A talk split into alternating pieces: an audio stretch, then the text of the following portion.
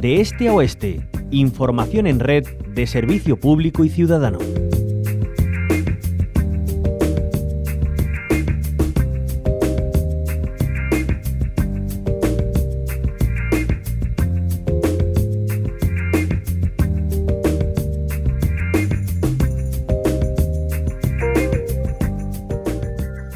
Horas ya del 25 de noviembre, Día Internacional de la Eliminación de la Violencia contra las Mujeres, volvemos a abordar esta lacra como hemos hecho a lo largo de toda la semana.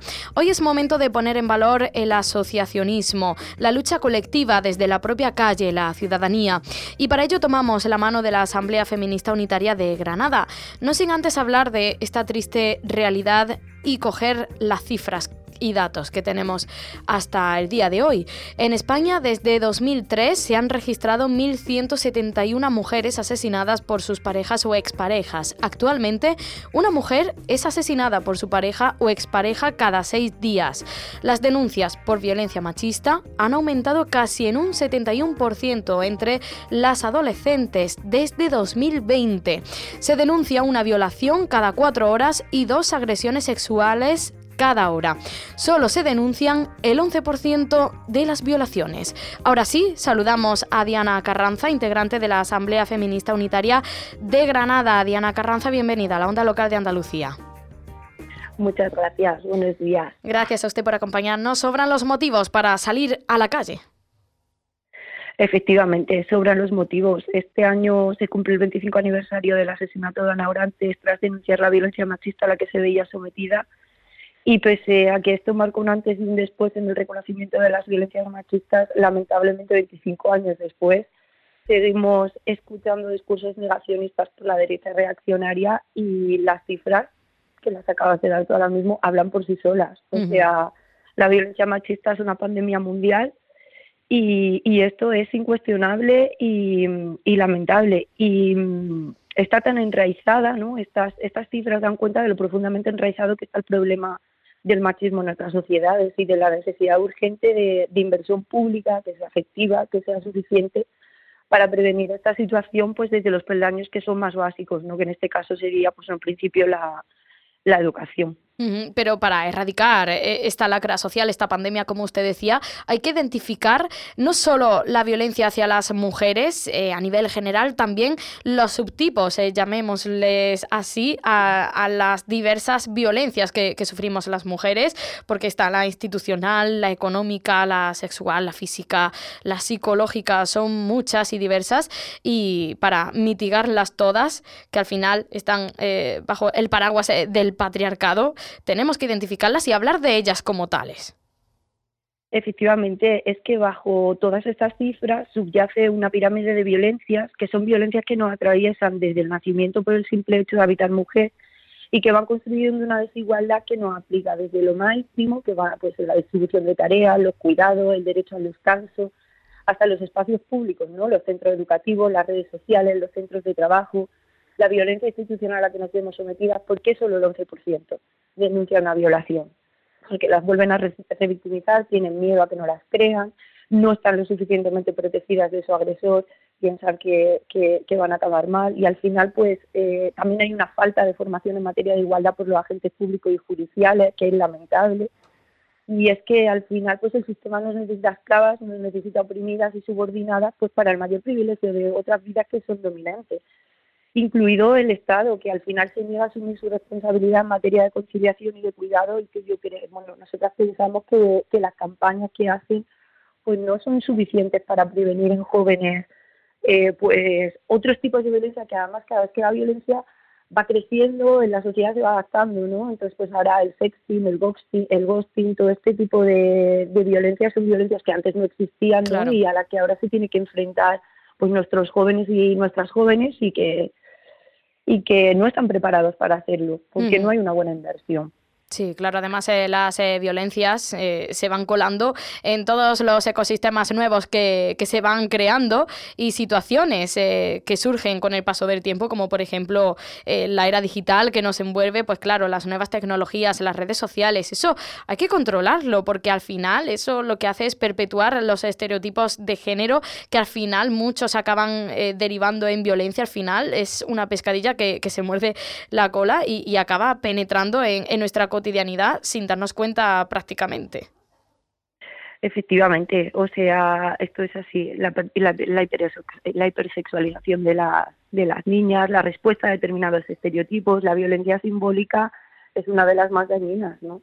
De todas formas, nosotras eh, este año hemos querido poner poner el acento un poco, ¿no? En, pues teniendo en cuenta cuál es la situación internacional, ¿no? Pues es verdad que el patriarcado es un sistema de dominación global pero también nos gustaría poner el acento en que las luchas y las resistencias feministas también lo son, ¿no? Existen muchas mujeres que se enfrentan a opresiones poniendo en serio riesgo su vida, que ponen el cuerpo y que merecen nuestro más profundo respeto, nuestra admiración y nuestro apoyo. En este caso, pues nosotras nos estamos refiriendo a las compañeras iraníes que están siendo brutalmente reprimidas, a las afganas que ya no abren los noticiarios, a las compañeras del Kurdistán, a las de la República Árabe Saharaui Democrática, todas ellas atravesadas por los intereses del norte global y, y bueno, y muchas otras, ¿no?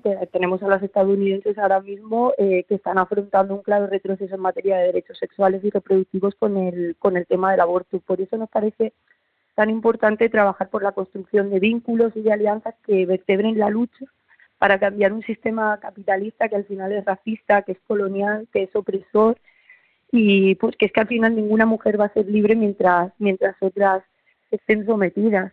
También queríamos poner, denunciar la situación que sufren las mujeres en las fronteras, porque se las mata y se las viola total, con total impunidad, la negación sistemática de, las realidades de nuestras compañeras trans. La base del feminismo es la igualdad. Por tanto, solo se puede entender desde una perspectiva que sea inclusiva y que sea interseccional, reconociendo pues que nuestros privilegios, nuestros privilegios frente a las más oprimidas y sobre todo el derecho a la autodeterminación. Es inhumano el constante cuestionamiento al que estén sometidas las compañeras trans, la exclusión laboral, la exclusión social, el número de asesinadas cada año. Y y también nos parece especial importante, especialmente importante hablar de, de las compañeras racializadas y, y de las migrantes. Eh, las migrantes viven en una situación de, de, no derechos que favorece su explotación, que las convierte en esclavas en la Europa de los, de los derechos humanos, que están totalmente desprotegidas frente a la violencia machista porque al final hay una falta de recursos y de respuestas interseccionales. Un sistema que las violenta con redadas diarias, una ley de extranjería, las, las expone a la trata, las encierra en cárceles y es que al final las cárceles son, un sumidero a través del cual desaparecen las mujeres más pobres, las mujeres más racializadas y, y las migrantes. Nosotras creemos, no creemos en el punitivismo, Foucault lo dejó muy claro en su libro Vigilar y Castigar y, estamos muy de acuerdo con él. ¿no? Consideramos que las cárceles son instrumentos de normalización que no están dirigidos a reparar y reinsertar, sino a castigar y dotar de verdad a una lógica binaria ¿no? que construye el lenguaje normal, anormal, víctima, verdugo y, y la realidad que, que deriva de este. Y este año nos parece especialmente importante acordarnos de, de las migrantes y acordarnos de, de las presas y de, y de las mujeres trans. Por eso, una vez que termine la, la, manifestación aquí en Granada, se pondrán unas mesas de regularización ya para el que quiera pasar a firmar en favor de la iniciativa legislativa popular pues para regularizar a todas estas personas migrantes que están en una situación de, de no derecho.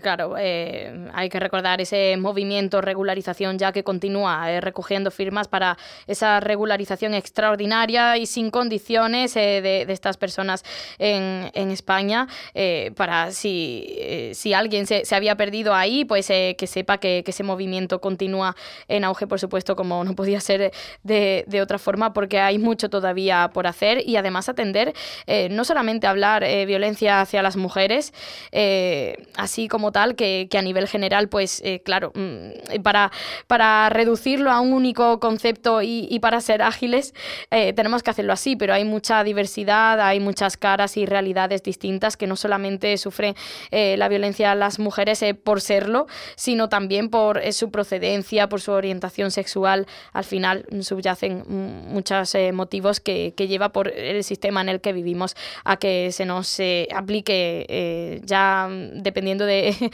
las situaciones una violencia u otra o todas porque se, se acaban dando la mano. Diana Carranza, recordamos, es integrante de la Asamblea Feminista Unitaria de Granada. ¿Cómo funciona la, Asamblea no solamente en estos días puntuales que tenemos que, alzar la voz, como es mañana 25 de noviembre, sino a lo largo de todo el año? Nosotras hacemos muchísimas cosas a lo largo de todo el año. De hecho, es que el feminismo no son dos fechas en un calendario, un 25 de noviembre y un 8 de marzo. Eh, nosotras como, como activistas, bueno, nuestra asamblea es igualitaria, aquí no hay casas de cartel, ¿no? Todas nuestras opiniones cuentan lo mismo y trabajamos durante todo el año y además de forma muy diversa. O sea, tenemos presencia en la universidad, todos los años hacemos una potente campaña anti-acoso, eh, intentamos ocupar todos los espacios, los espacios deportivos con nuestra mm, comisión Canchitas. Eh, hacemos, este año hemos hecho en la Plaza de las Pasiegas porque nos parece un lugar emblemático, ¿no? Que un poco entráis ahí lo que viene siendo em, el tejer redes de las mujeres, ¿no? Esta, esta plaza tiene una, una carga muy antigua en este sentido en Granada y hemos hecho pues debates abiertos por los derechos sexuales y reproductivos. Hemos estado muy volcadas este año en el 20N y en el Octubre Trans, un poco por, por lo que te comento, ¿no? Porque, porque nos parece especialmente importante que, el feminismo sea inclusivo. Eh, nos parece tremendo lo que están haciendo con, con nuestras compañeras trans. Y, y en general, nosotras siempre nos estamos moviendo. Sí. Siempre, siempre estamos haciendo cosas y, y el tinte pues mm, es muy variado. Es que intentamos, como te digo, ocupar un poco en general todos los espacios, dar visibilidad a, también a las lesbianas, ¿no? También hicimos una acción bastante potente en la Plaza de la Espaciega respecto a esto. Tocamos muchísimos temas y, y cada año mm, tenemos la suerte de que se nos unen nuevas compañeras con ideas frescas que además nos permiten estar también muy en contacto pues, con la gente joven, mm, que, que, en el fondo esto es muy importante, ¿no? Porque, porque es la gente joven la que se tiene que dar cuenta, la que tiene que identificar, también la mayor, ¿no? Pero muchas veces, por esto que comentábamos de la violencia simbólica, mm, todo está tan enmarañado que no saben reconocer esas situaciones de violencia. Entonces, eh, tener entre entre nosotras a, a, chavalas que son que son más jóvenes no a nosotras nos permite llegar a ellas de otra manera y, y hacer una labor bastante buena y bastante variada cada año que además nos encanta porque hacemos cosas súper divertidas también claro Claro. Diana Carranza, integrante de la Asamblea Feminista Unitaria de Granada, muchísimas gracias por habernos acompañado este rato en la onda local de Andalucía. Sí, solo decirte, eh, eh, comentarte un poco que, que aquí estamos representando un espacio más amplio, ¿vale? Que se llama Feminismo Unitario, en el que hay más asociaciones metidas, y un poco comentarte el, el recorrido de la manifestación, ¿vale? Vale. Salimos de forma unitaria a las seis de la tarde y partimos desde el Triunfo y terminaremos en, en el Paseo del Salón.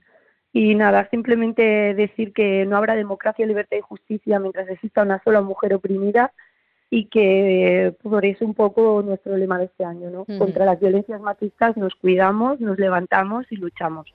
Muchas gracias. Pues ahí este queda el mensaje de Diana Carranza. Un abrazo. Otro grande. Adiós.